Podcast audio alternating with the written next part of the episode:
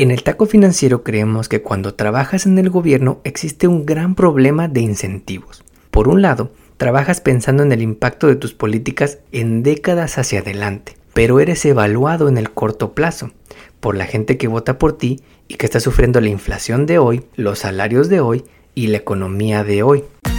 En el Taco Financiero Podcast hablamos sobre el poder de la educación financiera, economía y finanzas. Analizamos lo que está pasando en la economía y cómo afecta a tu bolsillo para que puedas tomar las mejores decisiones que beneficien a tu economía familiar.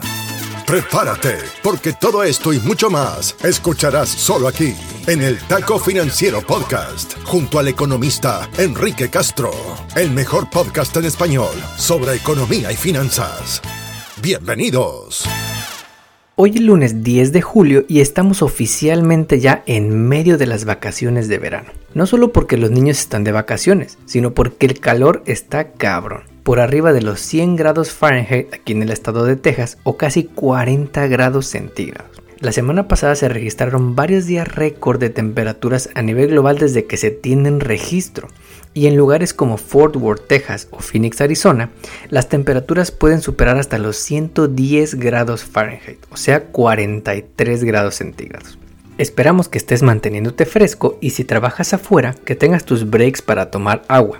Aunque el gobernador de Texas los haya prohibido recientemente, tu salud vale más. No le hagas caso a ese güey. Y para que estés informado sobre lo que está pasando en la economía, esta semana vamos a platicarte sobre una palabra que se ha vuelto muy usada recientemente en la política y los negocios en Estados Unidos, Bidenomics. ¿Qué demonios es Bidenomics? Si ha funcionado o no y por qué es importante que sepas esto a la hora de ir a votar.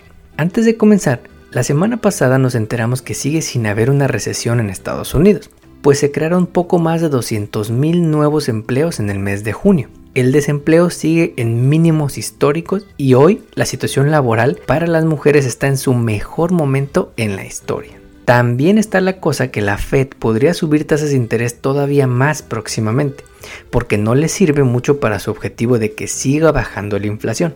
Nunca es tarde para que te pongas las pilas con tu dinero y cuides tu presupuesto. Vamos a estarte compartiendo varios consejos en la nueva app de Threads, donde ya estamos como arroba taco financiero. Ahora sí, vamos a hablar sobre Bidenomics. El Taco Financiero Podcast está en Internet. En Instagram, Facebook, Twitter y TikTok. Encuéntranos como arroba taco financiero o visita nuestra web tacofinanciero.com. Encuentra más data sobre contenidos, entrevistas y mucho más. Mantente en línea y siempre actualizado. Tacofinanciero.com. Una idea del economista Enrique Castro.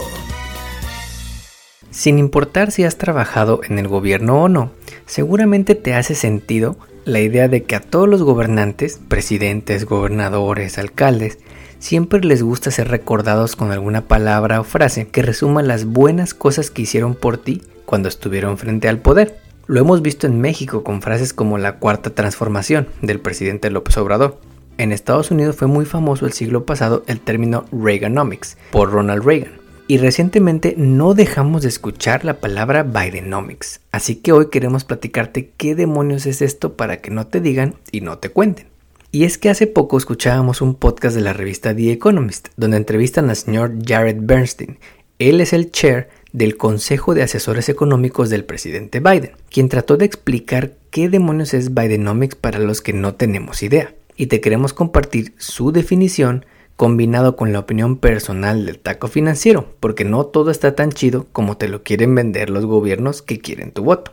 La idea general de Bidenomics es crecer a la economía from the middle out to the bottom up, es decir, de la mitad hacia afuera y de abajo hacia arriba, en contraste con la idea conocida como Trickle Down Economics. Trickle Down Economics dice la teoría que si le bajan los impuestos a los más ricos, esto genera efectos cascada hacia abajo, que terminan beneficiándonos a todos en la economía, pues las empresas al pagar menos impuestos invierten más, crean más fábricas, crean nuevos empleos para todos los demás que estamos abajo.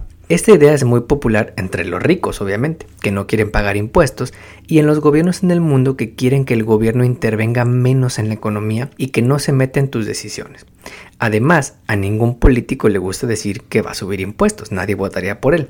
En general, demócratas y republicanos siempre tratan de evitar la idea de subir impuestos y gritan la idea de bajar impuestos.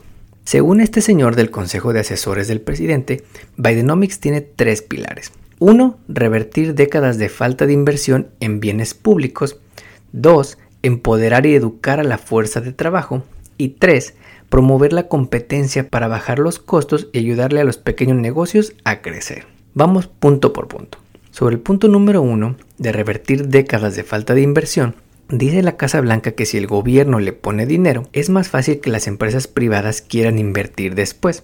Por ponerte un ejemplo, si hay mejores carreteras en una región, más empresas van a querer establecerse ahí o cerca de ahí.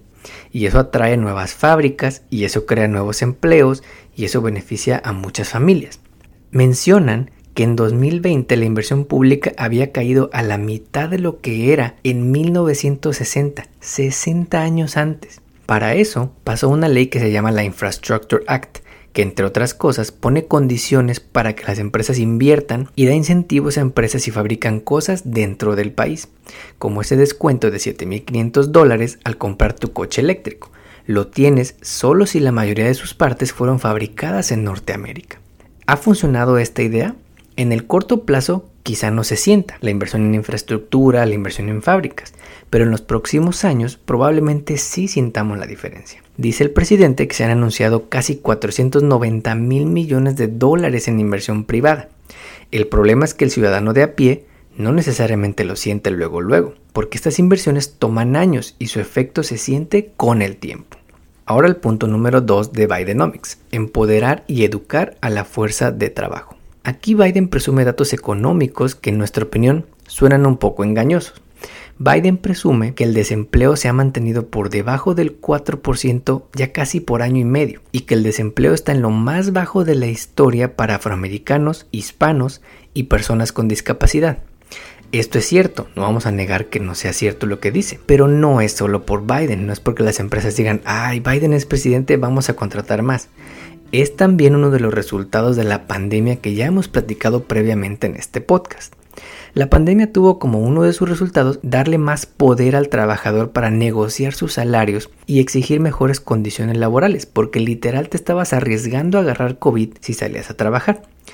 Esto, combinado con la inflación elevada que todos estamos sufriendo al ir a hacer la despensa, ha hecho que los salarios suban para los trabajadores. No solo fue por Biden. Donde se ha intentado un poco más ha sido en el perdón de la deuda estudiantil que ya te platicamos en un episodio anterior, pero que en días pasados la Suprema Corte dijo que ni madres, que si tienes deudas las pagues, ni que fueras miembro de la clase privilegiada.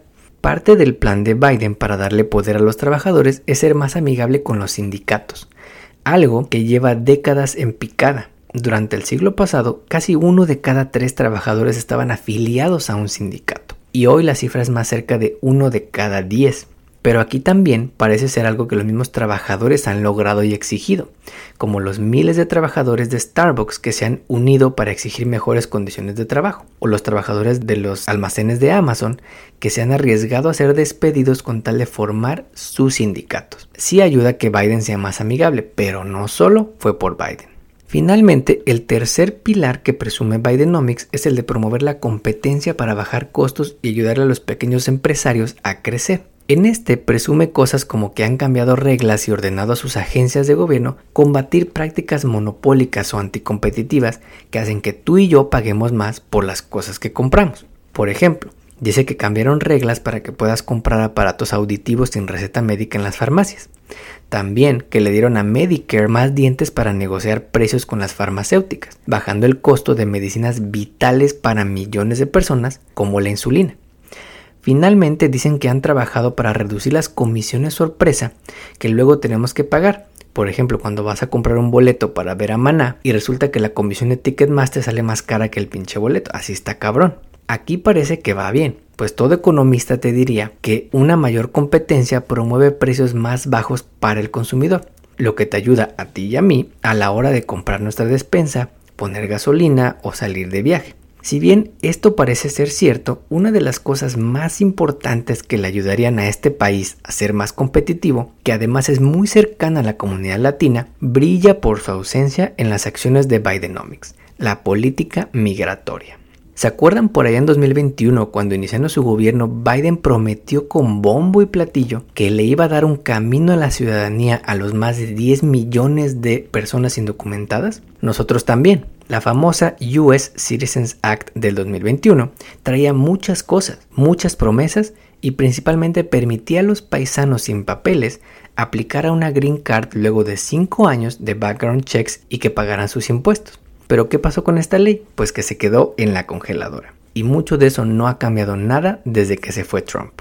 Hubo muchas promesas en materia migratoria que no se han cumplido y que quizá no se vayan a cumplir, quedándose en puras promesas, honestamente, de ambos partidos políticos. Bidenomics es una idea que Biden quiere promover para que veas las cosas buenas de su gobierno y las tengas más presentes a la hora de que vayas a votar el próximo año, porque quiere reelegirse hasta el 2028 para, entre comillas, terminar el trabajo que está haciendo.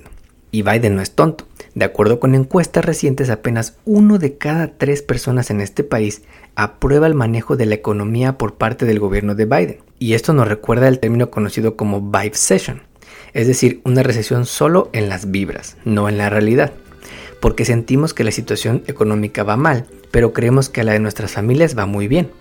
Porque los tech bros en California Hablan de despidos masivos de trabajadores, pero el mercado laboral está en sus mejores lugares en décadas.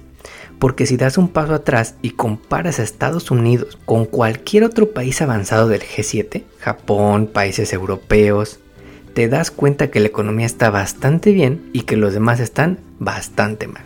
En el taco financiero creemos que cuando trabajas en el gobierno existe un gran problema de incentivos. Por un lado, trabajas pensando en el impacto de tus políticas en generaciones futuras, en la pobreza, en la desigualdad, en décadas hacia adelante, pero eres evaluado en el corto plazo por la gente que vota por ti y que está sufriendo la inflación de hoy, los salarios de hoy y la economía de hoy. Y el problema también es que a Biden le hace falta vender mejor el trabajo que ha hecho, porque sí ha hecho cosas buenas pero al mismo tiempo sus grandes planes no van a funcionar si no incluyen un plan para los millones de inmigrantes que vienen a este país a buscar una mejor vida y a contribuir a que esta sea la economía más grande del mundo. Como siempre te agradecemos que compartas este episodio y que nos pongas 5 estrellas en la plataforma de podcast donde nos escuches. Nos ayudas así a llegar a más paisanos. Hasta aquí llegamos por hoy. Nos despedimos hasta la próxima emisión de El Taco Financiero Podcast, junto al economista Enrique Castro. Todo sobre educación financiera para mejorar tu economía personal y lograr todas tus metas financieras. No olvides seguirnos en redes sociales para encontrar más novedades. En Instagram, Facebook, Twitter y TikTok. Encuéntranos como arroba taco financiero o visita nuestra web tacofinanciero.com. Hasta pronto. El podcast que acabas de escuchar, El Taco Financiero, refleja la opinión exclusiva del presentador o sus entrevistados y no representa la opinión de patrocinadores o terceros. El podcast tiene el objetivo exclusivo de informar y no busca promocionar la compra de acciones de empresas en específico. Tampoco es un reporte de investigación y no representa consejo legal o financiero.